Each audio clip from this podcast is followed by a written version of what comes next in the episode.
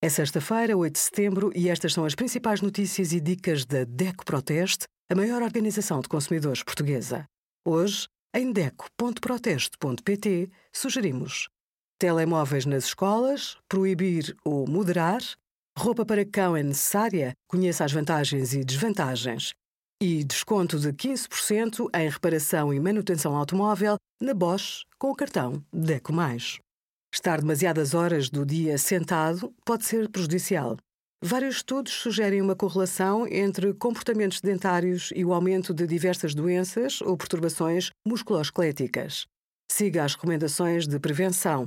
Passe o menos tempo possível colado à cadeira e pratique, no mínimo, duas horas e meia de atividade física por semana.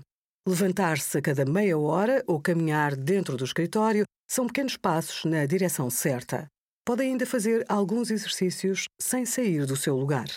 Obrigada por acompanhar a DECO Proteste, a contribuir para consumidores mais informados, participativos e exigentes.